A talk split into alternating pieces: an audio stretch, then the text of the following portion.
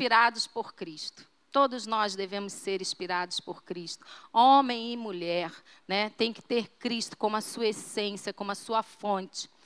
E eu fui procurar no dicionário o que quer dizer inspirar. No sentido figurado, é exercer ou e receber influência sobrenatural ou divina.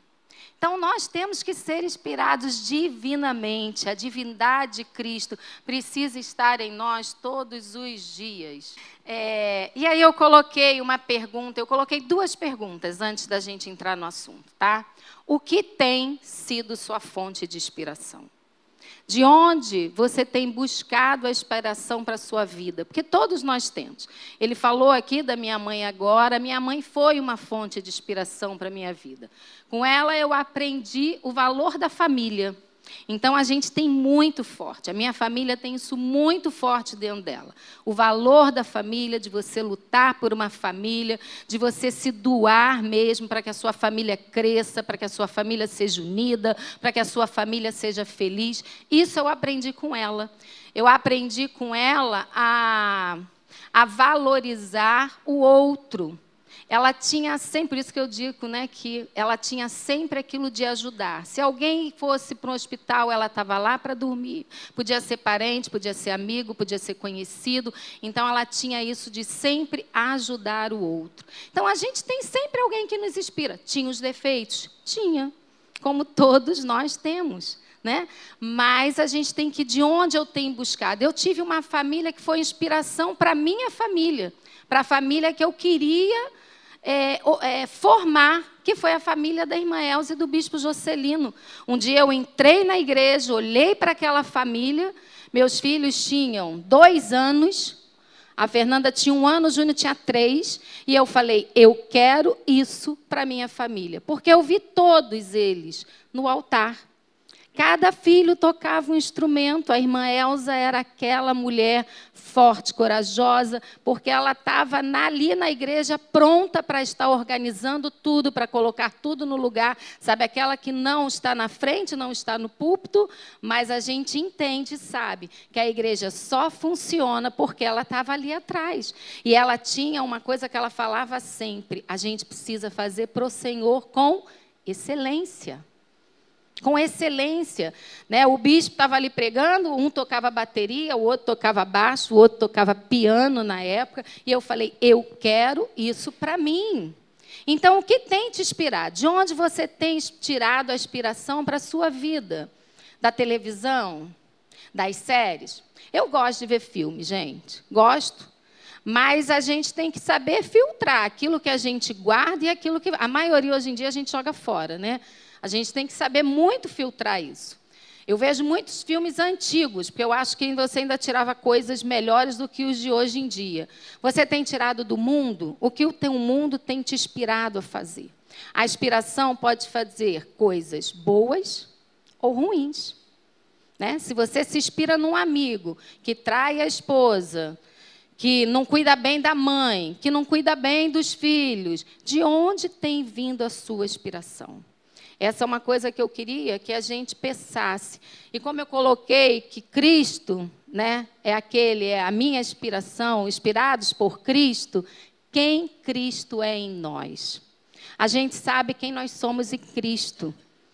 Mas será que você sabe quem Cristo é em você? Aonde Cristo está na sua vida? Ele precisa ser o seu centro. Ele precisa ser o seu tudo. Ele precisa ser a sua bússola, ele precisa ser o seu caminho, aquele que te dá a direção. Cristo não pode, alguém falou aqui hoje, Cristo não pode estar do lado e você falar assim: não, essa decisão é minha, aqui você não toca, aqui você não faz, aqui a decisão quem toma sou eu, eu não perdoo, eu não, eu não dou a outra face, não quero mais falar com ele, porque Cristo, você aí fica aí, ó, do ladinho, não entra aqui não, porque esse pedaço é meu, as mágoas que eu trago da minha vida são minhas, está aqui guardadinha no meu coração. Você não tem é, não mexe, não mexe, deixa quieto, sabe aquilo? Não mexe, deixa quieto. Se mexer vai ficar pior o negócio. Cristo não pode estar ali do lado de fora. Cristo tem que estar dentro do nosso coração, que são as nossas emoções, são aquilo que nós sentimos, nós, né, nós pensamos, e Cristo tem que estar na nossa mente, que são as nossas ações, são aquilo que nós fazemos, são aquilo que nós agimos. Então, quem é Cristo em nós? Aonde Ele está? Eu tenho mania, eu, eu falo muito para Cristo que Ele é o meu tudo. Ele é o ar que eu respiro. Que sem Ele eu não teria vida. Então, Cristo tem que ser o nosso tudo, Cristo tem que ser a nossa bússola, aquele que nos dá a direção. E falando é, sobre aquele que nos inspiram, pastor já falou aqui que na Bíblia tem várias mulheres que inspiram. Eu procurei as mulheres, gente. Já que a gente está aqui comemorando, tem homens também maravilhosos na Bíblia, mas eu procurei falar das mulheres. E eu vou falar um pouquinho sobre Ruth. Eu amo esse livro de Ruth. Eu acho ele fantástico. Ali você vê uma mulher que luta nas suas adversidades. Ela era uma gentia, ela era uma estrangeira, mas ela luta porque um dia ela ouviu falar do Deus vivo e todo-poderoso e ela creu. A gente crer, a nossa fé faz toda a diferença na nossa vida, naquilo que nós somos, aonde nós vamos alcançar, vai depender muito daquilo que nós cremos, daquilo que nós colocamos dentro de nós e deixamos Cristo agir em nós. Aquilo que precisa ser tirado de você, deixar que Cristo tire. Eu tenho uma coisa muito particular, muito minha, né? Eu estava ali chorando porque eu pedi a música por último. Eu queria agradecer esse louvor, porque eu pedi uma música que não canta na igreja, né? E eles tiveram assim, vieram todos ontem para cá, ficaram ensaiando para que eles pudessem ministrar essa música hoje, porque ela fala profundamente ao meu coração. A gente vai ver no decorrer aqui, né, nas circunstâncias adversas que a gente vive, como você tem que aprender a não temer, a crer somente.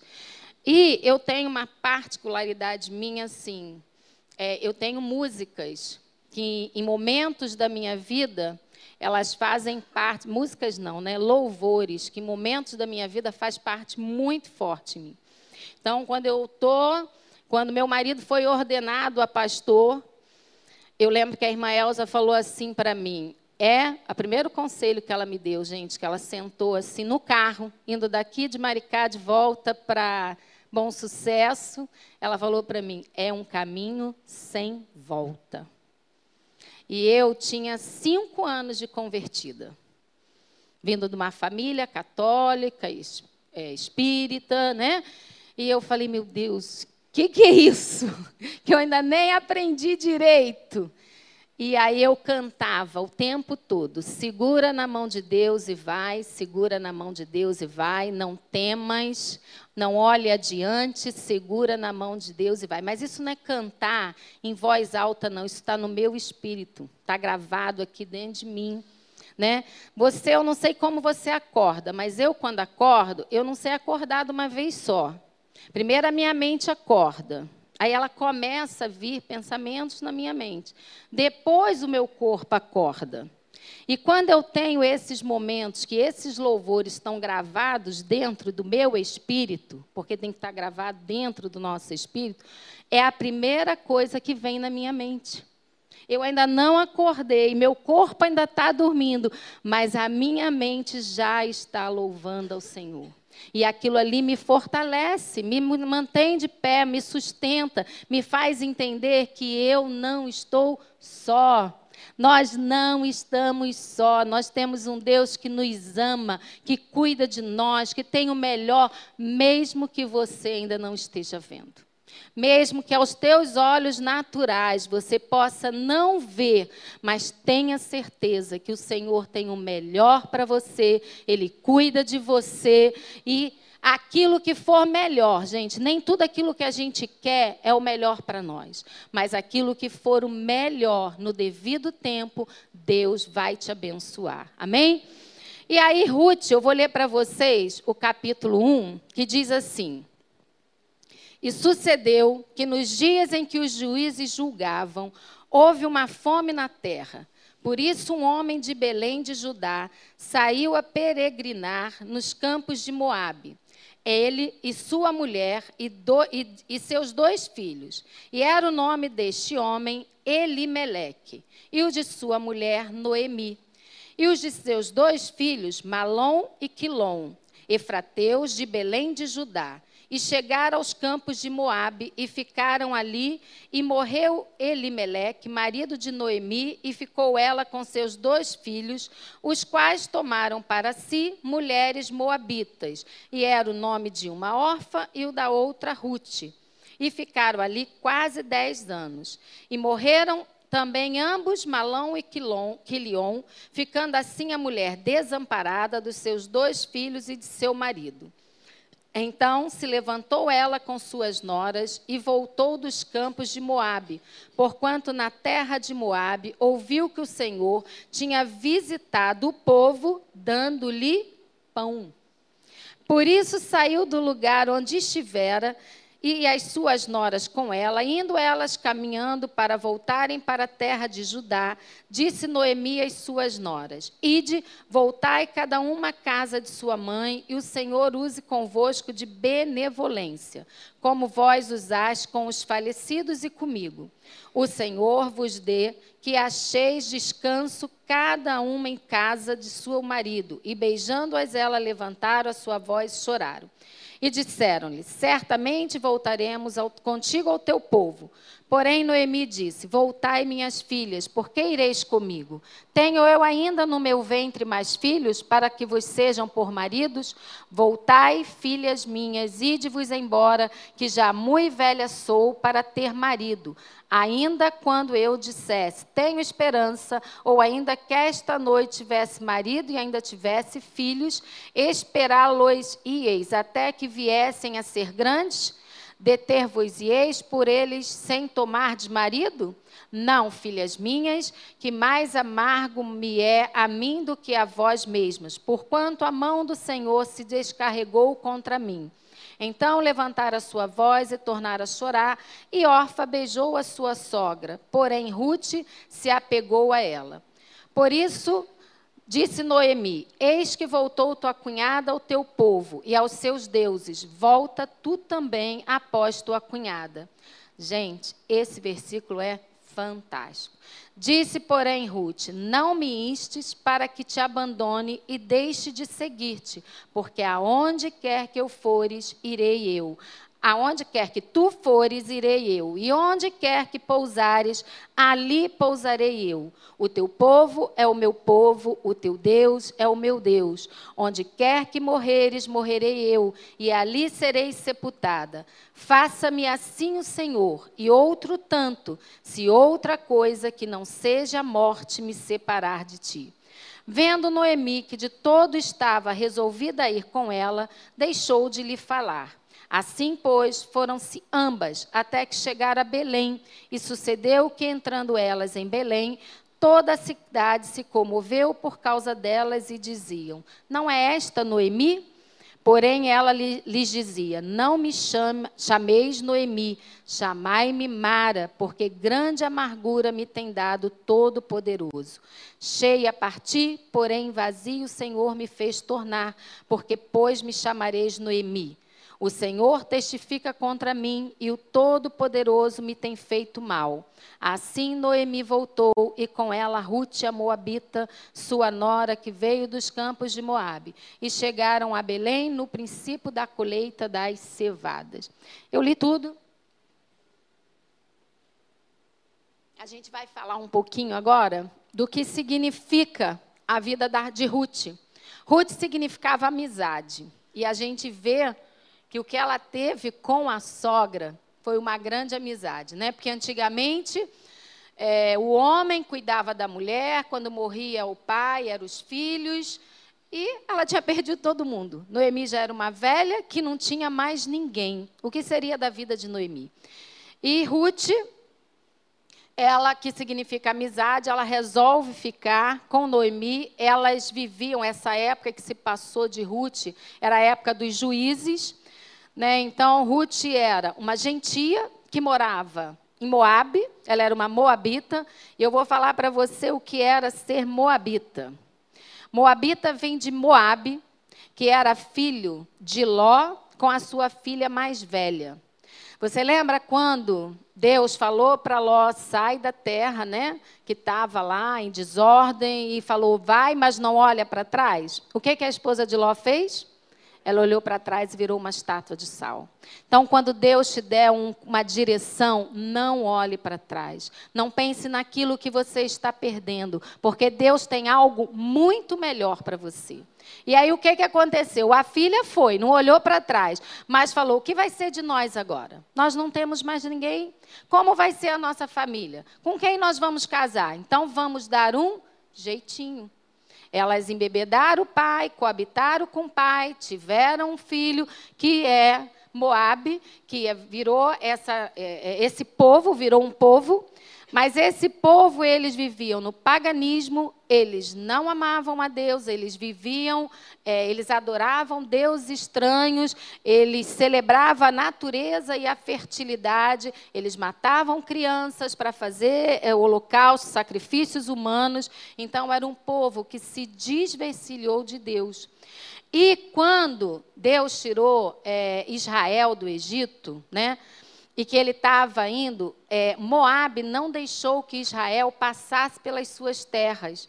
Então, Deus diz que quando ele, ele é, o rei, ele manda a ba, é, Balaão é, mal, é, amaldiçoar o povo, né? É, Deus por essa Deus por essa situação ele determina que os israelitas, que o povo de Israel nunca mais se uniria a Moabe, e Moabe não tinha direito a estar dentro da congregação do Senhor. Isso está lá em Deuteronômios. Então, os moabitas não podiam estar junto com o povo de Deus. E aí, o que, que a gente vê? Na situação que Elimeleque passa, Elimeleque, gente, sabe o que quer dizer esse nome? Porque antigamente o nome tinha significado com quem você era. Elimeleque quer dizer, deixa eu ver aqui que eu gravei. Eu Elimeleque, meu Deus é rei. Quando você entende que teu Deus é rei, você não sai da terra que Deus te colocou para procurar sustento e abrigo em nenhum outro lugar, porque teu Deus é rei e poderoso, mas Elimeleque esqueceu quem ele era o que o nome dele representava. E ele foi buscar esse abrigo em outros lugares, em outro povo, e um povo que não era do desejo de Deus que eles se juntassem, que eles estivessem unidos. Mas Elimeleque foi para lá buscar, achando que lá ele teria sustento. E quando acontece toda a desgraça, né? Foi uma desgraça na vida da Noemi. Morre marido, morre seus dois filhos, e aí a gente vê que no versículo diz assim, olha, no versículo diz assim, 6 diz assim: Então se levantou ela com suas noras e voltou dos campos de Moabe, porquanto na terra de Moabe ouviu que o Senhor tinha visitado o seu povo, dando-lhe o pão. Elimeleque não esperou o tempo de Deus, ele não confiou nas promessas do Senhor, ele quis fazer, dar o seu jeitinho. Então ele saiu da promessa de Deus, foi fazer aquilo que o Senhor tinha dito que não fizesse, que era se juntar com Moabe, para que ele pudesse, ele achando que assim a família dele iria prosperar. Mas a nossa prosperidade vem do Senhor. A nossa vitória vem do Senhor, quando a gente se coloca no centro do Senhor, quando a gente se coloca na vontade do Senhor.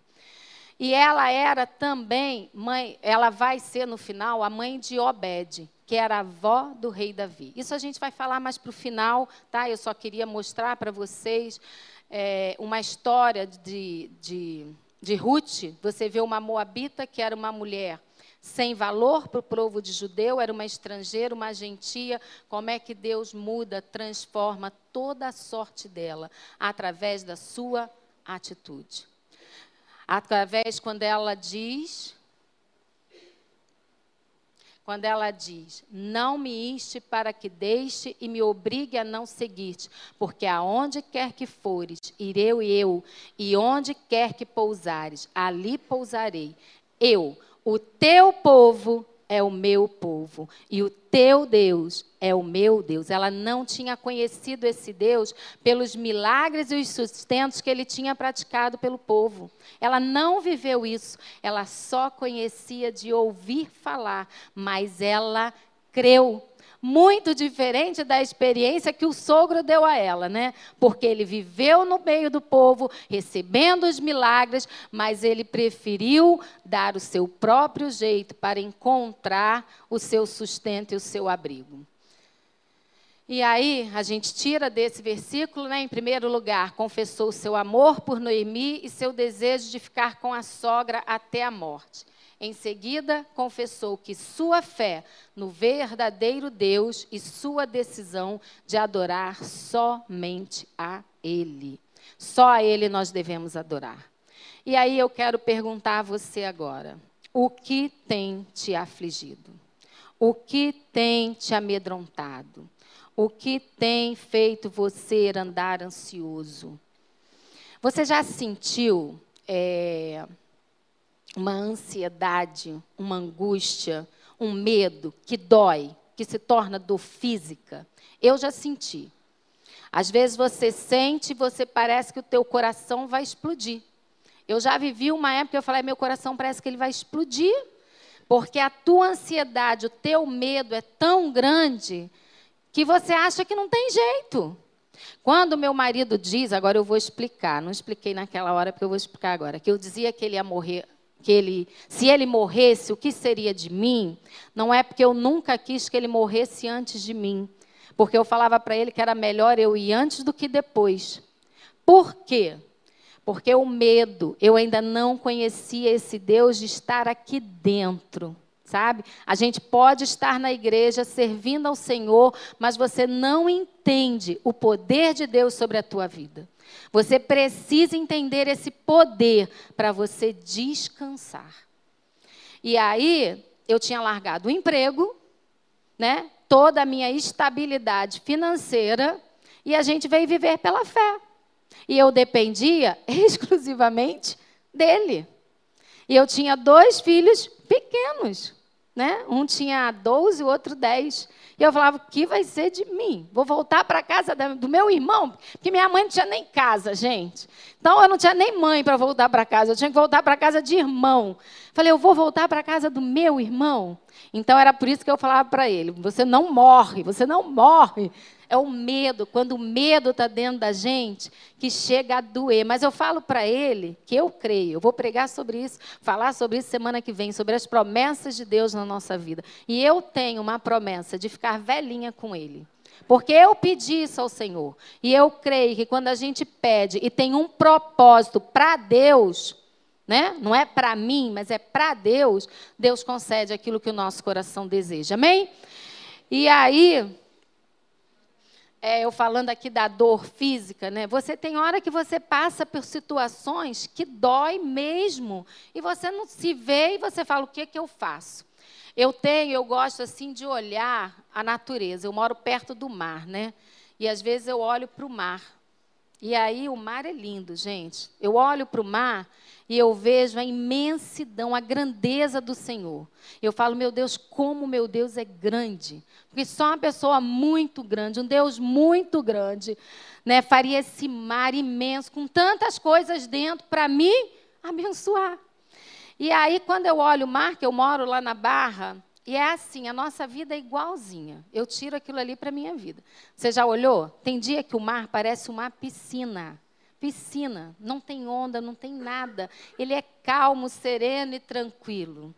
Tem dia que tem umas marolas, sabe? Não é nada, dá para você entrar tranquilamente, dá para você nadar, dá para você mergulhar, mas a onda vem de vez em quando, você tem que se fortalecer ali, tem que se firmar, senão você bebe um pouquinho d'água, né? Treme ou pede seguro do lado, fala, segura um pouquinho aqui que hoje o mar está mais agitado. Mas tem dia, gente, que está brabo. Você já viu aquele mar de ressaca? Eu já vi né? As ondas são imensas, imensas, e elas, elas vão, pegam a areia, elas saem ali na rua 12, 13, ela vem para o asfalto, ela quebra a calçada, ela desce pela rua 13, e você olha daqui e fala: Meu Deus, ninguém pode entrar, porque não sobrevive. Ontem, é, ontem o mar estava até meio agitadinho, eu passei, tinha um menino lá na na beiradinha, um rapaz se molhando. Aí eu tô, falei para meu marido, eu falei, o que, que aquele garoto está fazendo ali? Estava com bandeira vermelha. Falei, ele não está vendo que não é para entrar? Ele falou, não, o salva-vida está ali. Eu falei, coitado do salva-vida, o salva-vida lá tem alguma coisa com isso? Pela irresponsabilidade do garoto? Não está nem para salva-vida entrar, gente. Então é assim, tem dia que o mar está muito agitado e a nossa vida também. É enfermidade, é falta de emprego, é falta de dinheiro, as contas não fecham, as contas não batem, é um negócio que está falindo, é uma família desestruturada. Eu não sei qual é o seu problema. Eu sei quais são os meus. Eu sei aquelas dores que me dão, né? Que, que mexem, que me dão ansiedade, que me dão esse medo. Então, eu só posso te dizer uma coisa: não temas, crê somente, porque o Senhor é contigo, Ele é o Todo-Poderoso, é Ele que nos sustenta, é Ele que nos levanta, é Ele que abre o mar para que a gente possa passar. Quando não tem nada que você olha, não tem por onde passar, Ele abre para você passar. É Ele que fala: acalma-te vento, acalma-te mar, para que você possa, o teu barco, passar por ali em segurança. Então não temas, crê somente, porque a gente serve a um Deus vivo, vive poderoso. As necessidades, as aflições, cada um tem a sua. Se você precisa de uma família estruturada, unida, creia que o Senhor, mas você precisa ter atitudes de fé. Você precisa dar passos de fé. Não podemos controlar as circunstâncias da vida, mas podemos controlar nossas reações a ela. Gente, nós não temos poder de controlar aquilo que, de, aquilo que aparece na nossa vida. Não temos, aparece. Sabe, você está no mar sereninho e de repente começa uma onda atrás da outra, uma onda atrás da outra, né? E você fala, e agora, e agora? Eu tenho que subir para respirar e está difícil. Mas a gente não pode, mas eu posso saber as reações que eu tomo através dela. E a reação é o meu louvor. É o meu louvor. Tem aquele. Ah, eu, eu queria. Agora eu esqueci. Isso acontece às vezes. Como é que é aquela da Cassiane? Deus vai na frente, abrindo caminho, quebrando as correntes, tirando os espinhos. Ele dá a ordem para contigo estar. Então, ele abre as portas para ninguém mais fechar. Então, louve, louve. Está chorando, louve. Está sofrendo, louve. Está difícil, louve. Louve, porque o louvor abre os céus. O teu louvor chega aos céus. A tua adoração chega a Deus. Quem tem o poder de mudar a nossa vida, quem tem o poder de mudar as nossas situações, as nossas tristezas, só o Senhor tem esse poder. Né? Tem, a gente tem coisas que nos dá alegria, momentos de alegria, momentos de satisfação, né? Ah, eu viajo com meu marido, gente, que alegria. Mas é uma alegria momentânea. Quando eu voltar, eu vou querer viajar de novo. Não é verdade? Ah, eu saí para comprar uma roupa. Ai, que alegria, estava precisando. Mas é momentâneo, daqui a pouco ela vai se acabar de novo. Sair para jantar é momentâneo, mas aquela alegria que está aqui, olha, cravada em quem nós somos, no nosso ser, no nosso corpo, só o Senhor tem a capacidade de nos dar. Elimeleque tomou a decisão errada quando decidiu deixar seu lar. Ele viveu pela aparência e não pela fé. Nós devemos viver pela fé e não pelo que você tem visto na sua frente. Está difícil, a sua situação não tem jeito. Olhe com os olhos espirituais, olhe com os olhos da fé. Não olhe para as circunstâncias, porque o Senhor tem o poder de mudar todas as circunstâncias da sua vida. Não importa quão difíceis sejam as circunstâncias, o lugar melhor e mais seguro que devemos estar é dentro da vontade de Deus. Esse é o lugar que nos sustenta, né? que nos faz vencedores, é estar sempre dentro da vontade de Deus. Para isso, Ele precisa ser a sua inspiração. Ele precisa ser o centro da sua vida. Ele precisa ser o seu tudo. Para que Deus trabalhe em nossas vidas, devemos viver pela fé. E aí eu te digo, como viver pela fé? Em Isaías 40, 31 diz: Mas os que esperam no Senhor renovam as suas forças, sobe com asas como águias, corre e não se cansam, caminham e não se fadigam. Águia voa acima da tempestade. Esperar no Senhor, que nos dará asas com águias, a fé nos eleva acima dos problemas.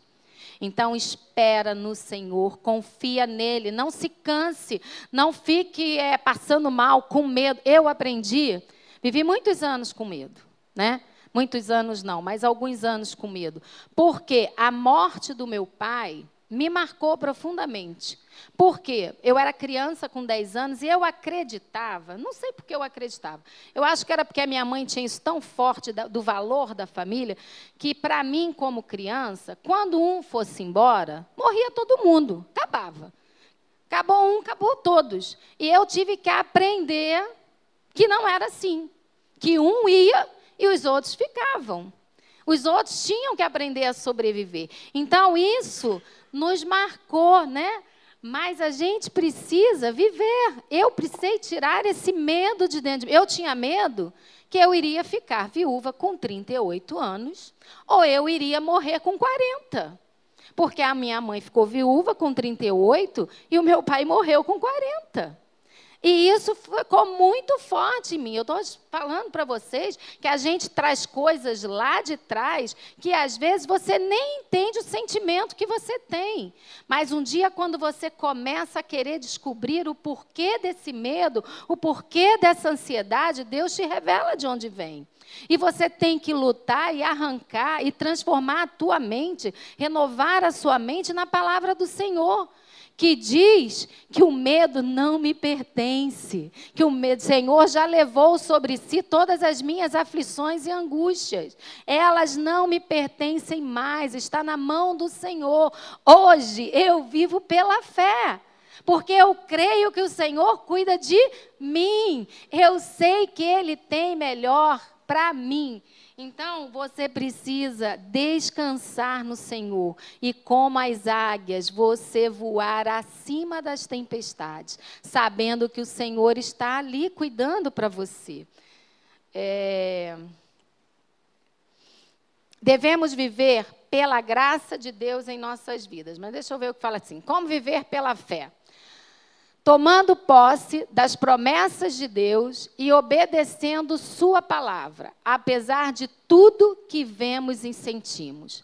Viver pela fé é entregar-se ao Senhor e confiar plenamente que Ele irá suprir todas todas as suas necessidades. Não são algumas, não é só numa área, nessa área ele supre, naquela não, aquela é minha, eu que tenho que tomar. Não, o Senhor suprirá todas as suas necessidades. O meu justo viverá pela fé. Está em Hebreus 10, 38.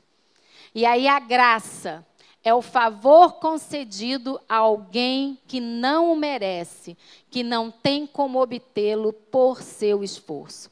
E a gente vê que o capítulo 2 de Ruth, gente, no início do capítulo 2, espera aí que eu preciso entrar aqui no capítulo 2.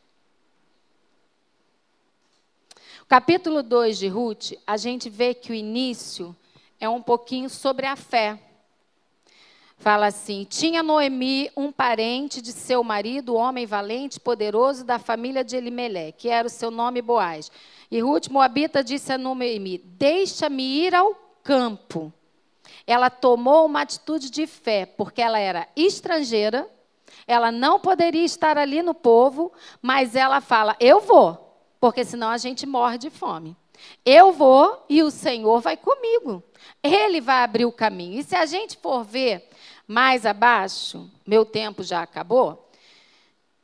Vai mostrando toda a bondade de Deus sobre a vida de Ruth. Ela cai no campo certo. Ela cai no campo de um parente de Elimeleque, que era o resgatador sobre a vida de Ruth. E ali, quando ele vê e falam para ele, ah, é a nora de Noemi que voltou com Noemi, ele começa a falar, deixa a espiga no caminho, porque antigamente, na época da colheita, eles se deixavam cair algumas coisas no meio do caminho para aqueles necessitados viessem atrás colhendo, pegando para si. E ele fala assim: deixa cair a espiga boa, deixa. Aí ele começa, né? Ele dá para ela levar e ele vai fazendo a bondade de Deus, vai entrando ali, a graça de Deus vai entrando sobre a vida de Ruth.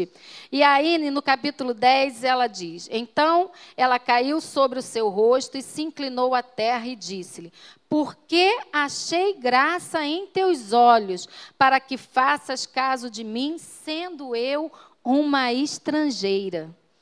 E respondeu-lhe Boaz e disse-lhe: Bem, se me contou quando fizeste, bem se me contou quanto fizeste a tua sogra, depois da morte de teu marido, e deixaste a teu pai e a tua mãe e a terra onde nasceste, e vieste para um povo que antes não conheceste.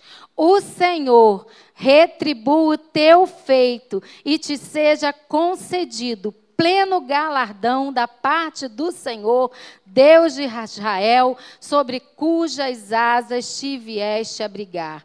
E disse ela: Achei ache eu graça em teus olhos, Senhor meu, pois me consolaste e falaste ao meu coração da tua serva, não sendo eu ainda como as tuas criadas. Ela foi tratada como criada dele, depois ela vira a esposa esposa de Boaz. Então a gente vê que desde o Velho Testamento, a gente já vê um povo de fé e a graça de Deus caindo sobre esse povo. E assim continua até hoje. A graça não é do Novo Testamento. A graça vem lá de trás. A graça é sempre, porque o Senhor é um Deus de graça. O Senhor é um Deus de bondade. O Senhor é um Deus de fidelidade.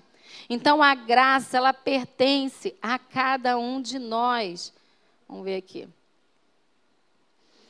E aí, se a gente vê, lá no versículo 3, ele diz assim: Agora, pois, minha filha, não temas.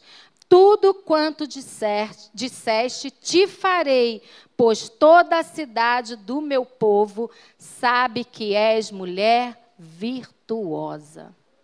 A gente precisa mostrar para esse povo quem nós somos. Nós somos filhas amadas, mulheres de Deus, virtuosas, cheias da sua presença, cheias do seu do seu poder, cheias da sua vida em nós, tá? Noemi estava amargurada com Deus, mas Ruth, disposta a deixar Deus trabalhar em sua vida. Deus começa a operar por sua graça na vida de Ruth. A tudo é, tudo na nossa vida é a nossa atitude, o nosso posicionamento. Você vai ficar reclamando, amargurada, como Noemi ficou, achando que Deus tinha maltratado, que Deus não era com ela, que de... Noemi era agradável. O nome dela significava agradável. Ela prefere trocar o nome para Mara, amargurada. A gente não tem que trocar nosso nome. A gente nunca deixa de ser filha amada. A gente nunca deixa de ser filho querido. A fidelidade de Deus nunca deixa de estar em nós. Nós só precisamos ter atitude e posicionamento. Boaz. E aí, no 3 também fala sobre o parente, estou acabando, sobre o parente resgatador. Boaz significa tipificação de Cristo. É Cristo em nós. Cristo, aquele que nos resgatou, que nos deu uma nova vida, que trouxe a salvação, que trouxe liberdade, que trouxe uma identidade para cada um de nós. Então, nós temos um resgatador. E Boaz era esse parente que muda a história de Ruth, muda a sua vida é, aquela mulher que era gentia, aquela mulher que não tinha direito de estar ali, através de Cristo, através da sua vida, através do seu sacrifício, ele muda a história. Nós temos um resgatador. Nós temos um resgatador poderoso que morreu e viveu, né? Que ele se entregou. Ele não morreu, ele se entregou para que nós tivéssemos vida e vida em abundância.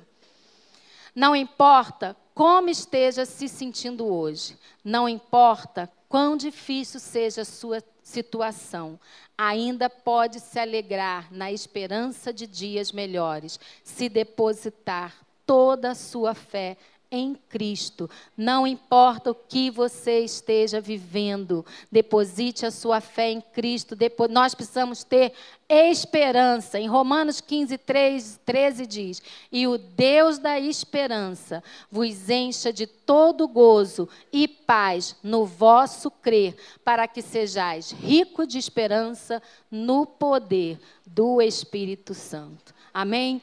Há esperança para nós porque nós servimos a um Deus poderoso e o Espírito Santo, consolador, está dentro de nós. Nos acabou. Cadê a última? Bota lá no último para mim. Bota aí para mim, queridos. Então, o Espírito de Deus, aquele que está dentro de nós, que nos consola, que muda a nossa história, ele ainda está aí, dentro de você, de mim, fazendo com que a gente. Te... Eu vou ter que passar tudo ou vocês passam para mim? Então eu queria deixar para vocês: não temas, crê somente. O Senhor é contigo.